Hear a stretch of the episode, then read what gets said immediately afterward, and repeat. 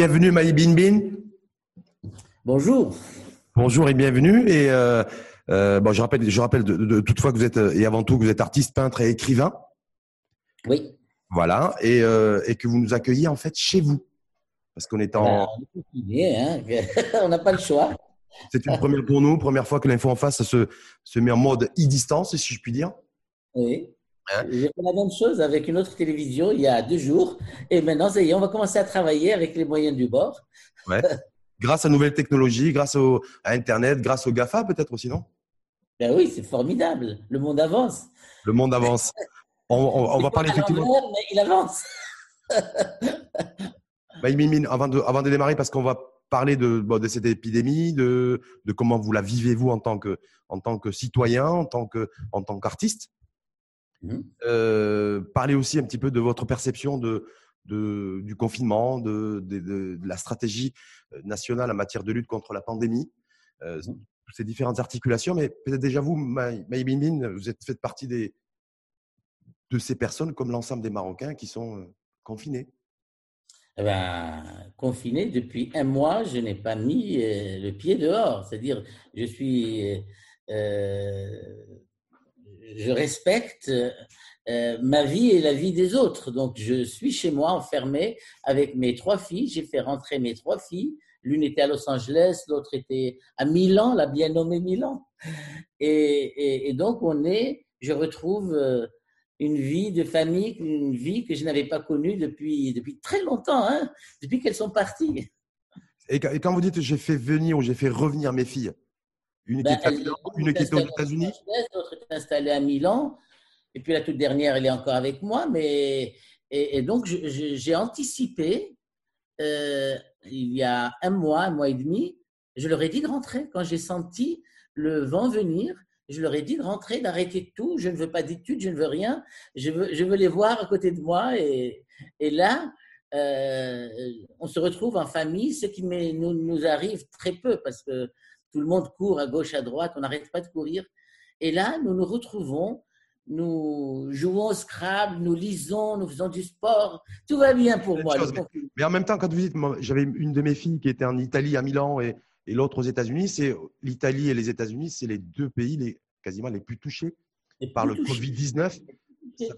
Comment, comment, elles perçoivent ça? Est-ce qu'elles sont, euh, elles disent, on a eu de la chance d'avoir pu être rapatriées par et, avoir répondu à l'appel de papa parce que l'Italie. Euh, oui, elles sont, elles sont contentes. Au, départ, elles ont traîné des pieds, elles ont râlé.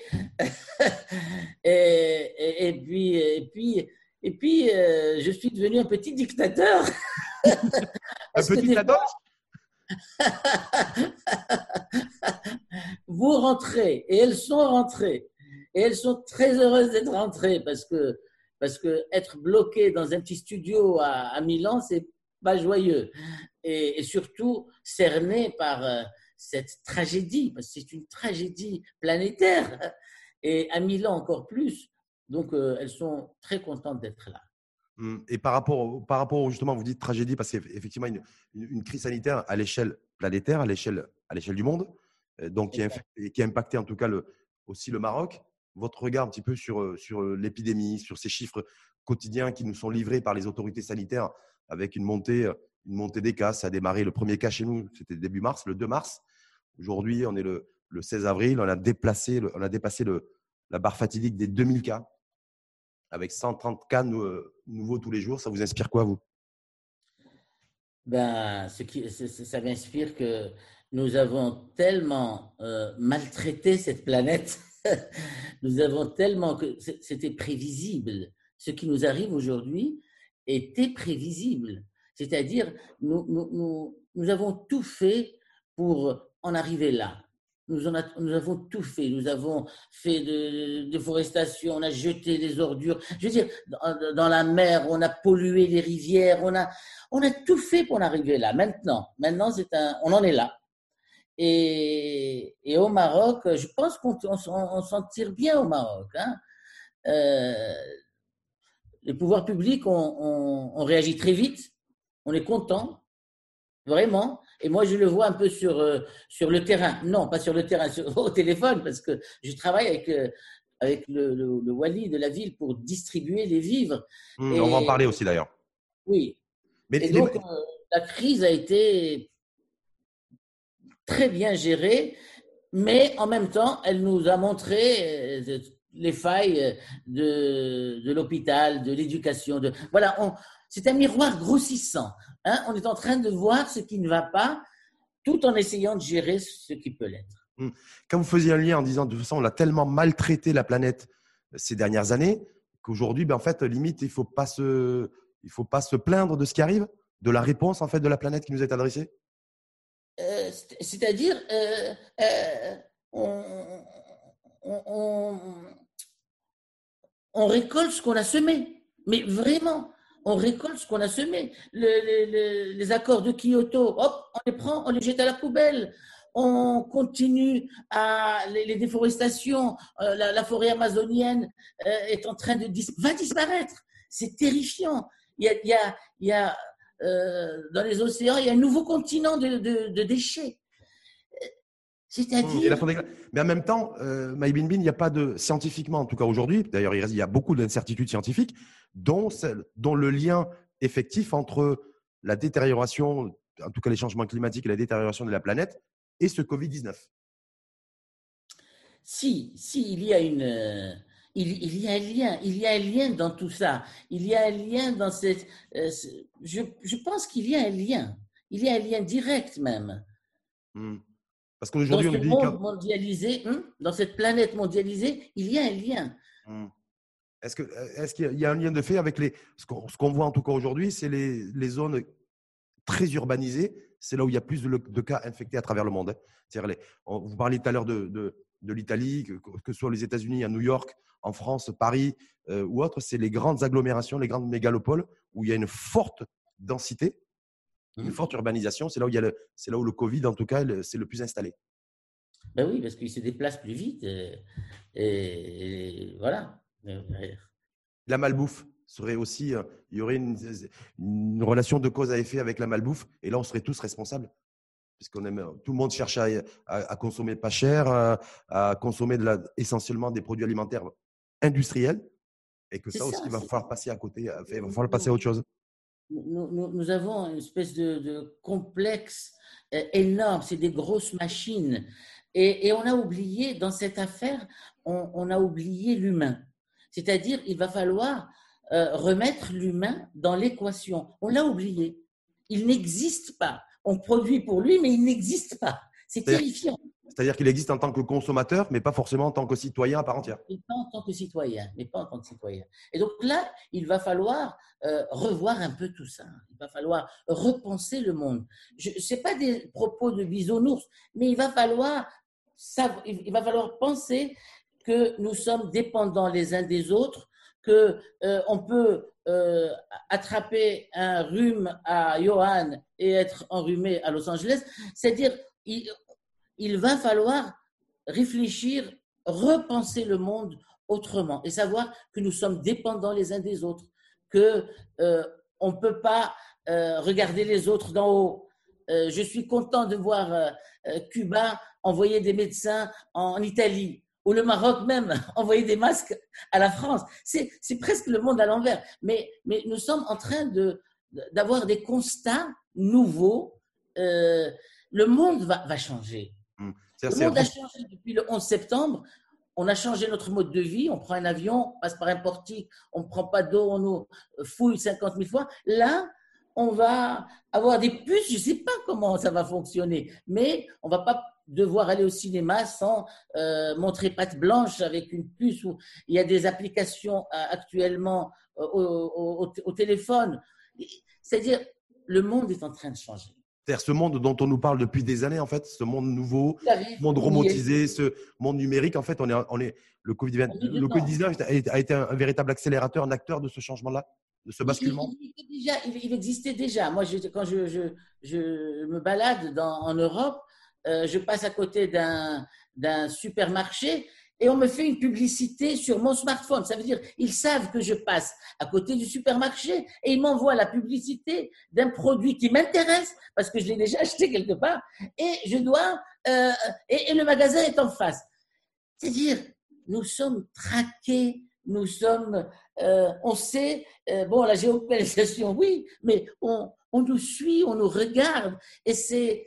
J'ai ressorti le livre de 1984 de George Orwell. J'ai envie de le relire en ce moment, parce que je pense qu'on est beaucoup plus loin que là où il a, le monde qu'il a décrit. Quand vous faites référence au fait purement anecdotique, on disait, moi, il m'est arrivé de me balader dans une, rue, dans un pays, à l'étranger, d'être passé devant un magasin, de recevoir une pub d'un produit qu'effectivement que j'ai déjà consommé. Et puis au moment où je suis devant ce magasin-là, on m'adresse cette publicité-là. Est-ce que ça, ça vous dérange D'une part, dans le sens où aujourd'hui, on se dirige de plus en plus, et le Maroc d'ailleurs à la fin du mois, vers le tracking, en fait, le suivi, le traçage numérique sur la base d'algorithmes et de solutions euh, digitales? Alors, c'est dangereux pourquoi? Euh, Par exemple, pour l'élection américaine, George Trump a utilisé cette méthode, c'est-à-dire on envoie un, document de publicité pour vanter les mais on cible les individus. S'il est noir, on va euh, savoir un peu ce que le noir veut. S'il est jaune, on sait ce que le, jaune veut. C'est-à-dire, on, est conditionné. et, où est la démocratie là-dedans? Où est le choix personnel? Où est le, le libre arbitre? C'est-à-dire, nous sommes, le monde change. Il, il, change parfois de façon effrayante parce qu'un président du pays le plus puissant du monde peut gagner une élection parce que parce qu'il a utilisé des moyens, euh, il, a tapé en dessous de la ceinture pratiquement. Ce sont des moyens euh, condamnables. Pour vous, le, le tracking aujourd'hui, le, le, traçage numérique, ce qui va être mis en place pour pouvoir justement lutter en tout cas sur la propagation du virus, parce qu'on est en pleine crise sanitaire, donc urgence sanitaire, dépistage numérique. Est-ce qu'il faut mettre de côté, selon vous, l'enjeu des libertés individuelles? Il faut, il, faut, il faut un juste milieu. Évidemment qu'il faut un juste milieu.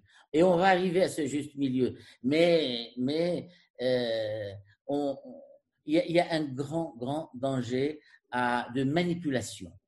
C'est-à-dire, nous courons un danger de manipulation euh, avec cette affaire c'est-à-dire la collecte des données personnelles de chacun d'entre nous, ce, qui, ce, qui va, ce qui va être fait au-delà de la crise sanitaire ou ce qui va être fait pendant la gestion de la crise sanitaire?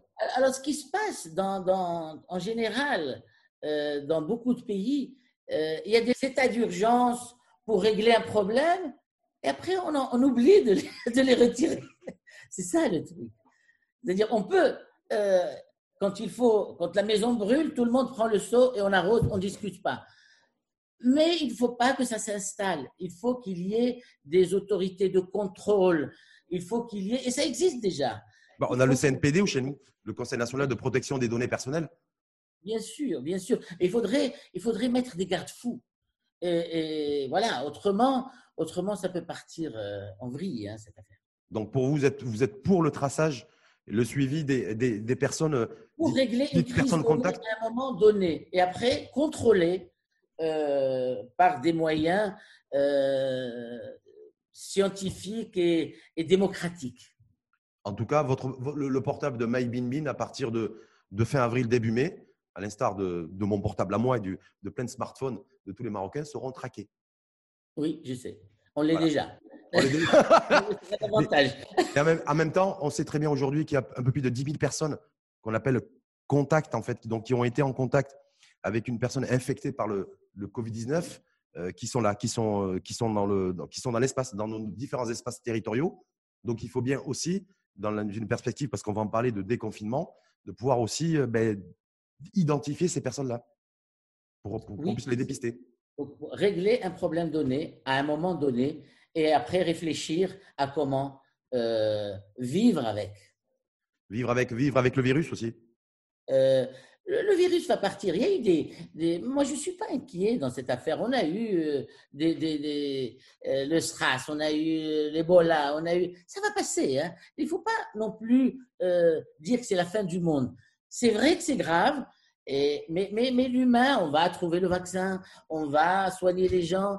Et le problème, c'est que est-ce qu'on va revenir au mode de vie antérieur? C'est ça le problème. Hmm. mais, mais moi, je suis confiant on va ressortir. Euh, je vais venir faire l'émission avec vous dans votre studio. Avec plaisir, May Bin Bin.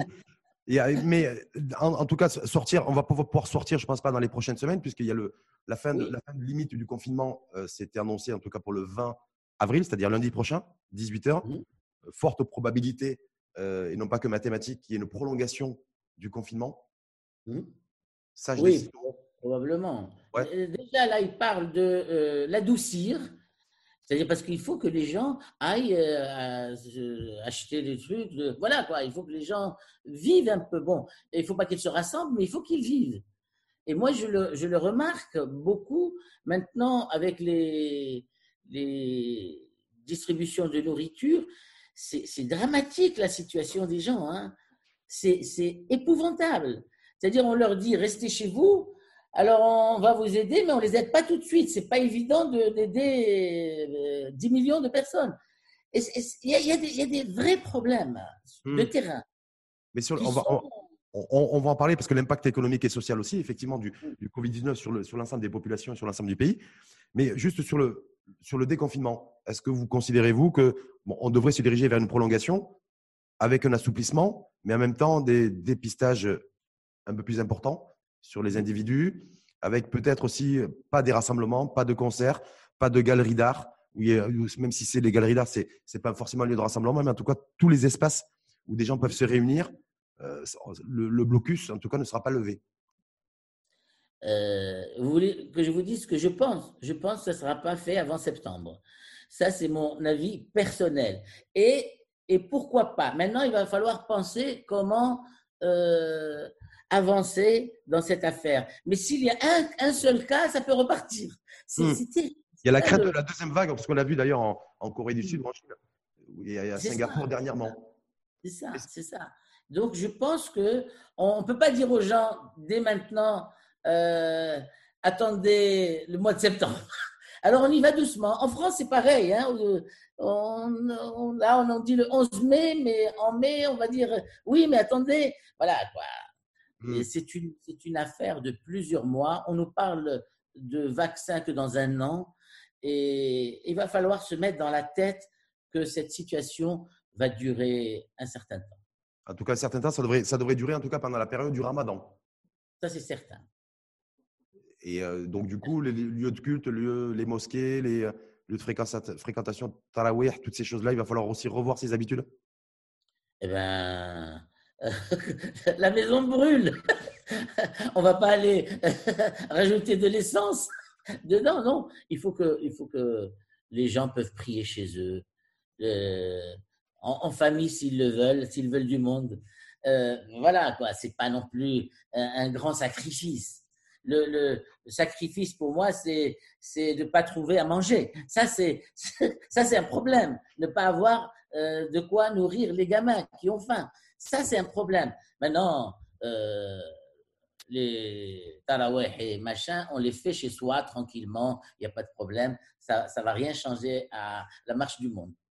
En tout cas, ça va être un ramadan pour une première fois dans l'histoire du, du, pays. Ça va être quelque chose de complètement inédit où il y aura le port du masque qui sera obligatoire. Donc, on ne pourra pas aller, aller à la mosquée le soir. On ne pourra pas aller au café après, le, après la rupture du jeûne.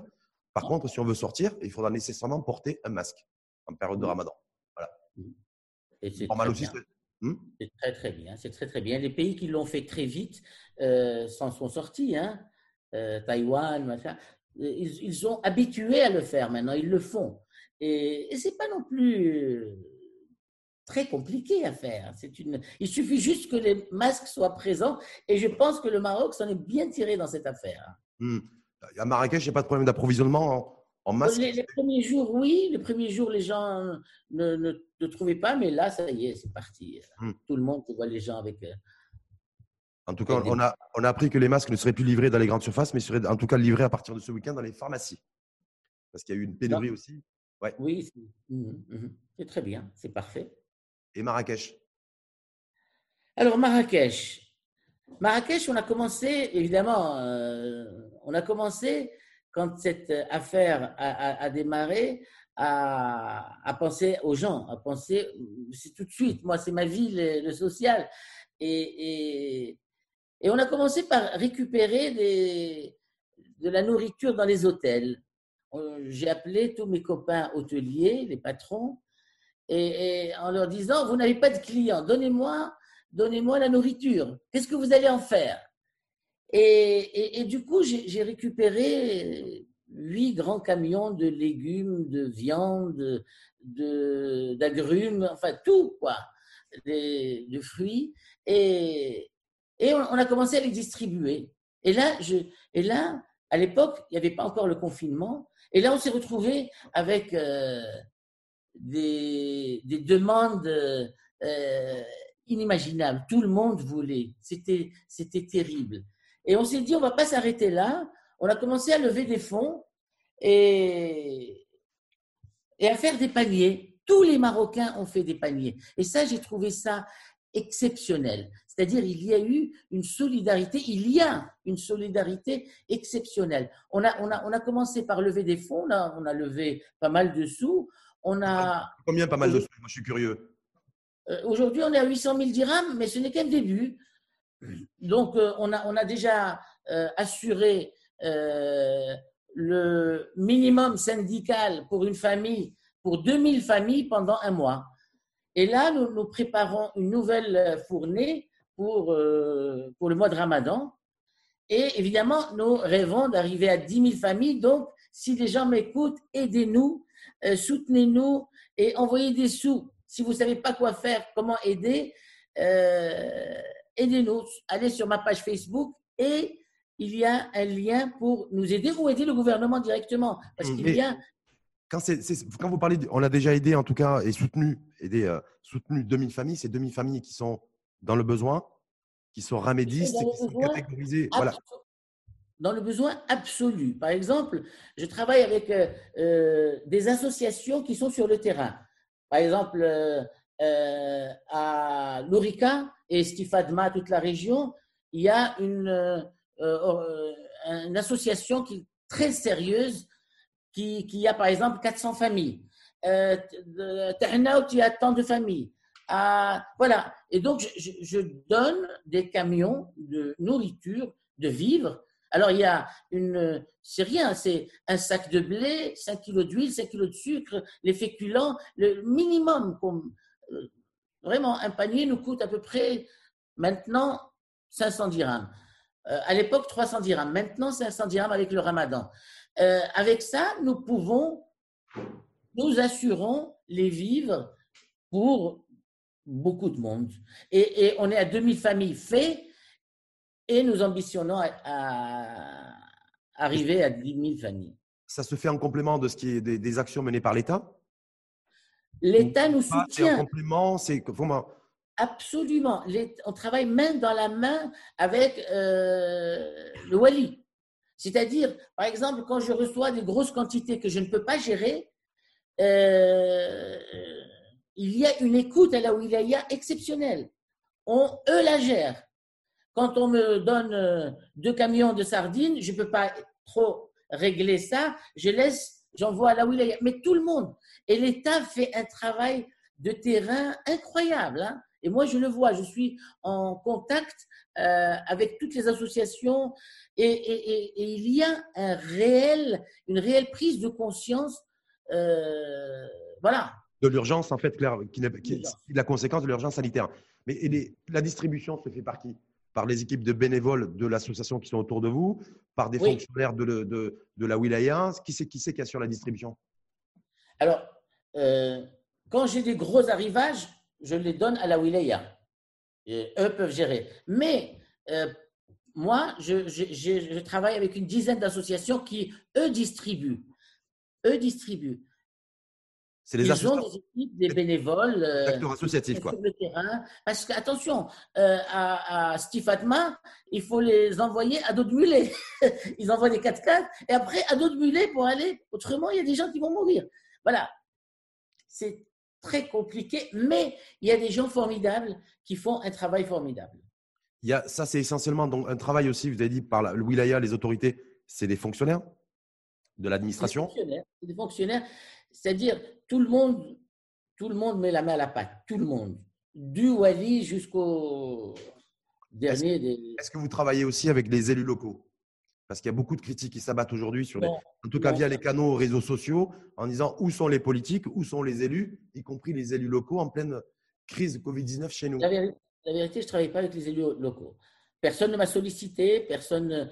Euh, et puis, euh, euh, la machine, c'est là-bas, c'est là-bas où ça se passe. C'est là où il y a vraiment, c'est là où, il y a la vraie machine qui fonctionne. C'est-à-dire que là, aujourd'hui, face à cette crise sanitaire et puis les actions que vous menez vous, parce que, que vous parrainez en tout cas, Bin on est bien, là, c'est bien, c'est l'administration. C'est l'administration, c'est l'État. Par exemple, on a des gens, on, a tout stocké dans un internat vous savez ce que c'est que 2000 sacs de farine? C'est énorme. quand on en parle, on ne réalise pas, mais quand on les voit, c'est des pièces, c'est des pièces. Alors, euh, on travaille avec les associations, mais on, a tout stocké dans un internat qui s'appelle l'internat de la scolarisation de la jeune fille rurale à silius Alors là, de là partent tous les, tous les, tous les vivres. Mais pour le village à côté, il y a un, espèce de douar qui s'appelle douar Dlam. Euh, c'est le caïd du coin qui distribue. Non seulement ce qu'il reçoit de la wilaya, mais ce que nous lui donnons aussi. Et alors, il, il, commence la distribution à partir de 6 heures du soir, au moment où il n'y a pas de monde, parce qu'autrement, c'est très compliqué. Maintenant, je veux rendre hommage à ces gens de terrain. Le Qaïd qui travaillait avec nous a le corona. Le Moukdim qui travaille avec nous a le corona. C'est-à-dire, il y a des gens qui jouent leur vie avec cette affaire. Et c'est pour ça que vraiment, je suis extrêmement reconnaissant à cette machine qui fonctionne et qui, qui en paye le prix, comme les médecins, comme les infirmières, comme ces gens-là sont, ce sont, ce sont les, les, vrais héros. Vraiment, je, je vous assure que. Quand vous dites ça, quand vous me dites ça, et quand vous dites ça, clairement, je suis en train de me dire, mais donc, du coup, tout le débat qu'il peut y avoir aujourd'hui dans les, dans les, les, zones dynamiques euh, entre parents et écoles privées, euh, un débat ouvert sur euh, les écoles privées qui demandent le règlement, de régler les, la scolarité de leurs enfants, menaçant de, de couper le, la connexion Internet pour les cours à distance. Est-ce qu'on est dans deux, dans deux, deux mondes qui ne sont pas forcément opposables? Je, je, pense que c'est des mauvais débats, ça. J'ai honte d'entendre ça. Mais c'est la réalité, hein en, temps de guerre, on ne parle pas de ces choses-là. Ça, c'est pas bien. C'est indécent pour vous, ça? Hein? C'est indécent pour vous? C'est indécent. C'est indécent. C'est indécent et c'est presque, euh, vous savez, les déserteurs en temps de guerre, on les fusille. et ça, c'est presque une, une désertion. C'est comme si un médecin décide de ne pas soigner parce que je ne sais pas quoi, ou une infirmière. Ou... On, est, on, est, on est où là? C'est le monde à l'envers. En même temps, les écoles privées invoquent le fait, euh, comme argument en tout cas, qu'ils ont des charges fixes, que les, les, profs et les instituts qui, assurent les cours à distance, eh bien, euh, bah, ils, sont, euh, ils représentent une, charge salariale pour l'établissement scolaire. Tout ça, tout ça va être arrangé. Il y a eu tout ça, il faut laisser l'État faire son travail. Il y a eu, il y a eu au départ, on a, le roi a demandé 10, 10, milliards, on est à 33 milliards. De dire, je veux dire, on va régler les choses mais on va les régler doucement, au coup par coup. On est pareil qu'on a dépensé que 2 milliards jusqu'à aujourd'hui. il faut laisser, euh, il faut donner le temps au temps. Et les choses vont arriver. Les choses vont arriver, on va se poser par terre parce qu'on ne connaît pas l'issue de cette affaire. Elle risque de durer longtemps. Donc, tout ça va être pensé, réfléchi, mais sans, sans chantage, sans.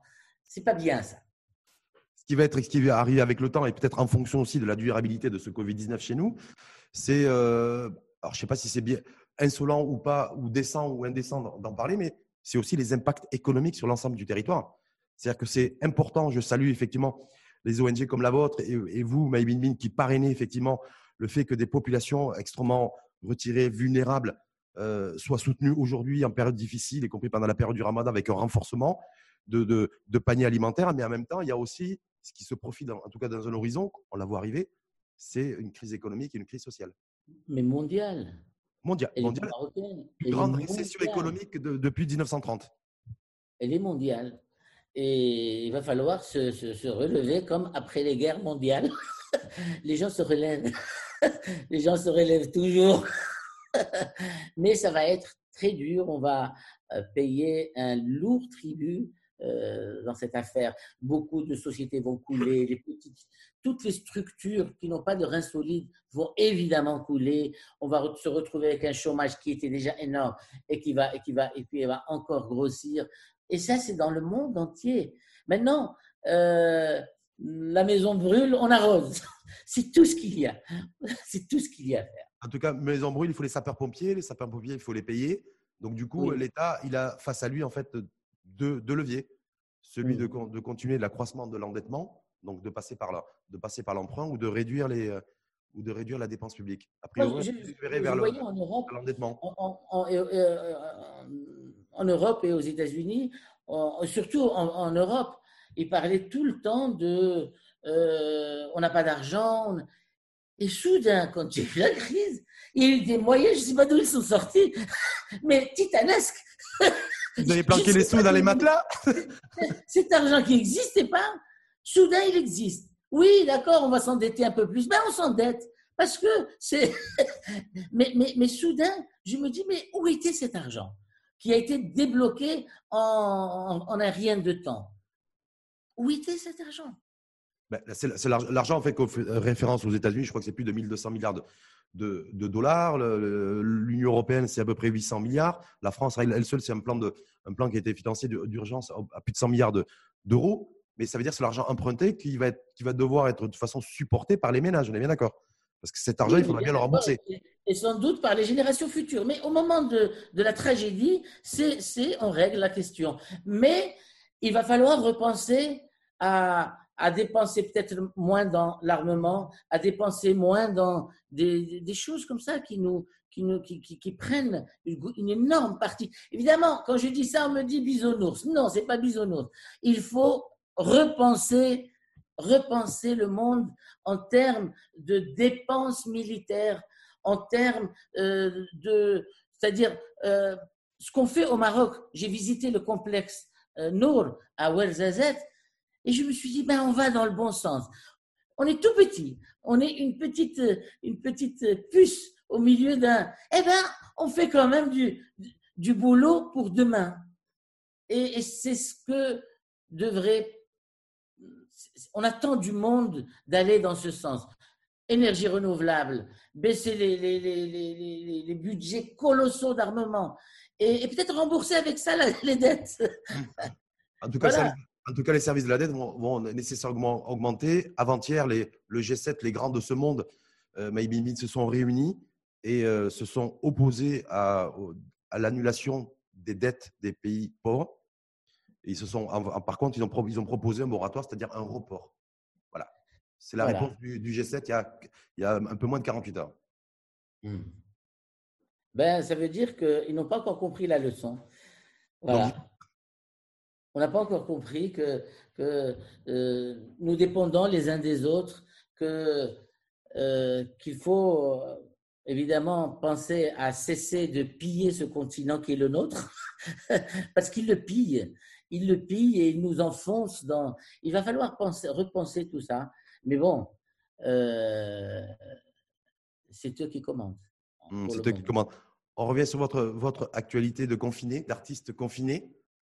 Alors vous avez, voilà, donc euh, dernier ouvrage, fait l'opus, rue du Pardon, rue du Pardon, c'était déjà il y a un petit moment.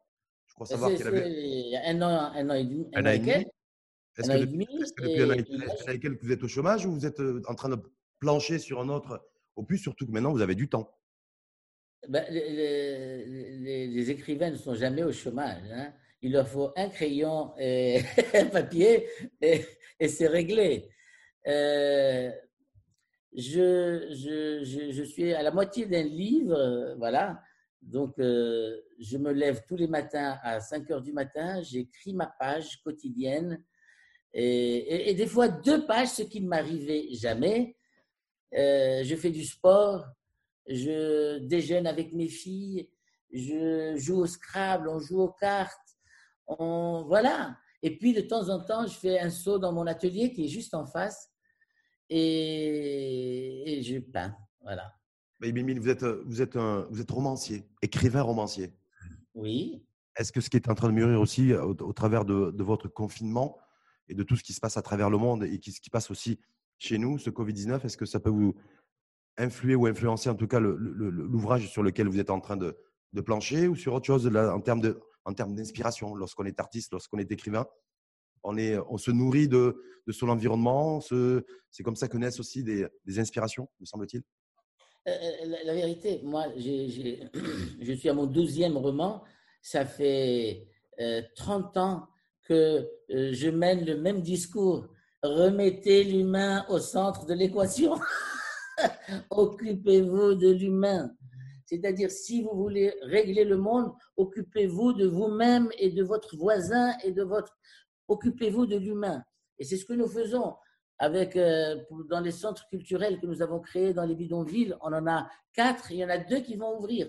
C'est-à-dire, il faut s'occuper de cette jeunesse, il faut s'occuper de, ce monde que nous devons affronter. Et voilà, donc, non, mon livre, euh, les livres que j'écris en ce moment, c'est un livre sur la schizophrénie. Voilà. C'est deux personnages qui habitent dans un même corps et qui sont d'accord sur rien. Ça, c'est. C'est hein? au travers d'une expérience réelle humaine vécue Vous avez Non, c'est de la fiction pure. La fiction, 100% fiction? Oui, c'est non, c'est pas de la science-fiction, c'est juste de la fiction. C'est un roman, un roman qui se passe dans les années 70 et, et je m'amuse beaucoup, beaucoup avec ce texte. Et puis l'après-midi, de temps en temps, je suis dans mon atelier et j'ai découvert, d'ailleurs, je vais euh, euh, inciter les gens à écouter des livres. S'ils ne veulent pas lire, ils peuvent les écouter. J'ai découvert le livre audio et c'est juste génial. Comme je pars, je passe 3-4 heures à l'atelier par jour, j'écoute un livre. On peut acheter. Un livre qui parle, un livre qui chante? Un livre qui parle, par exemple, euh, ces deux dernières semaines, j'ai lu euh, Crime et Châtiment, enfin j'ai écouté Crime et Châtiment, j'avais lu il y a 25 ans. Euh, les frères Karamazov, là je suis en train d'écouter Les âmes mortes de Gogol. Alors, écoutez, quand vous voulez pas lire, vous pouvez écouter un roman et, ça coûte pas grand-chose. Et en ce moment, il y a plein de, de, de sites où c'est gratuit. Voilà. C'est une information que je donne aux gens qui ne veulent pas lire, mais qui, aiment la littérature. Et si vous aviez une information, en tout cas un, partage d'informations, euh, Bin avec euh, celles et ceux qui, vous écoutent sur le confinement, la fin du confinement, la peur d'être infecté par le virus, le Covid-19 demain, lorsqu'il y aura des confinements, la peur, l'appréhension de perdre son job, qu'est-ce que vous leur dites? Bah, restez chez vous. Déjà pour le moment, restez chez vous. Vraiment, restez chez vous. Et au moment du déconfinement, évidemment, euh, on va avoir un autre mode de vie. On va s'éloigner, on va hum, se protéger. Voilà quoi. Euh, n'allez pas là où il y a danger. Et je pense que on, va s'y habituer. L'humain va s'y habituer. du moins, tant qu'on n'a pas trouvé le vaccin, les gens maintenant se parlent à distance les gens n'ont plus envie de, s'enfermer avec d'autres, etc. Ça va devenir une habitude, du moins tant que le vaccin n'est pas. A priori, dès qu'il y aura le déconfinement progressif, en tout cas assoupli, on ne pourra plus se serrer la main, on ne se serrera plus la main, on ne se fera plus la bise, il n'y aura plus de bisous, il n'y aura plus de câlins non plus.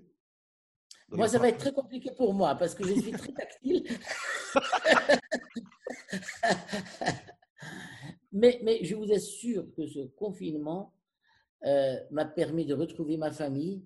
Je, passais ma vie dans les avions, dans les aéroports. Je voyageais trois, quatre fois par mois.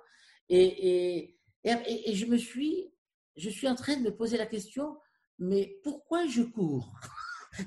Pourquoi je cours? Est-ce que c'est vital pour ma vie de courir, de passer Vous savez, à chaque livre, il y a dix traductions et je dois aller dans les dix pays présenter le livre. Et là, il commence à y en avoir 12. Alors, c'est, je ne suis pas obligé d'y aller. Je peux rester chez moi. Je peux. Voilà, c'est tout. Regardez, on peut faire l'émission tous les deux sans aller à Casa. Voilà. Et on a réussi à la faire et je suis content et merci à vous en tout cas, Maï Bin. Parce que première info en face, à distance, on l'a fait un petit peu aussi dans un coin, de, un coin de chez vous, un coin de votre domicile. Hein, là où vous êtes confinés, vous et vos enfants et vos filles. Donc, merci beaucoup à vous. Rappelez aussi, rappelez aussi, donc, Maï Bin Bin, euh, les actions qui sont menées, que vous parrainez, que vous copilotez à Marrakech au mmh profit des, de populations euh, défavorisées, extrêmement vulnérables qui sont dans les coteaux, dans des régions, régions euh, accidentées, montagneuses, et qui n'ont rien. Et donc, du coup, il y a des paniers, des paniers alimentaires qui, leur sont remis euh, régulièrement? ben, là, on a fait 2000 envois. Là, on va en refaire 1000 ou 1500 pour le ramadan la semaine prochaine. Et je veux dire aux gens, aidez-nous ou alors aidez votre voisin, parce que des fois les gens ont honte de, demander. Aidez juste votre entourage. Euh, vous avez une domestique, aidez-la, demandez-lui sa famille. Euh, juste autour, si chacun le fait autour de soi, c'est déjà très bien. Et si on a envie de donner un coup de main à Maï Bin et à, son, et à, sa dynamique associative, on fait quoi? Euh, On va sur ma page Facebook, il y a un numéro de compte et on m'envoie des sous. Et avec ça, on, verra des vidéos de comment on distribue, où on stocke. Tout est clair, net, et je ne donne pas un panier si on ne me donne pas une carte nationale. Donc, je fais tout dans la transparence et, c'est bien. Voilà. On peut aller sur ma page Facebook, il y a un numéro de compte et envoyer des sous. Parfait. Ben, en tout cas, bravo, bravo à vous. Parce qu'il y, a le, il y a le personnel de, santé et de soins qui est en première ligne depuis, depuis plusieurs semaines. Hein. Ces infirmiers, ces aides-soignants, ces médecins. Euh, réanimateurs, anesthésistes. Et il y a aussi ben, des ONG, il y a des militants associatifs, il y a des gens de cœur, voilà, que, comme vous et comme celles et ceux qui, qui vous entourent. Donc, euh, bravo et respect, Bin. Merci. merci beaucoup. Et merci, une fois de plus à vous. Bonne continuation. Et puis, euh, la prochaine fois, on l'a fait en studio? En studio, Inch'Allah. merci beaucoup à vous. Bonne fin de confinement et à, et à très vite. À tout bientôt. Bonjour Marrakech. Salut. Au revoir. Salut. Au revoir.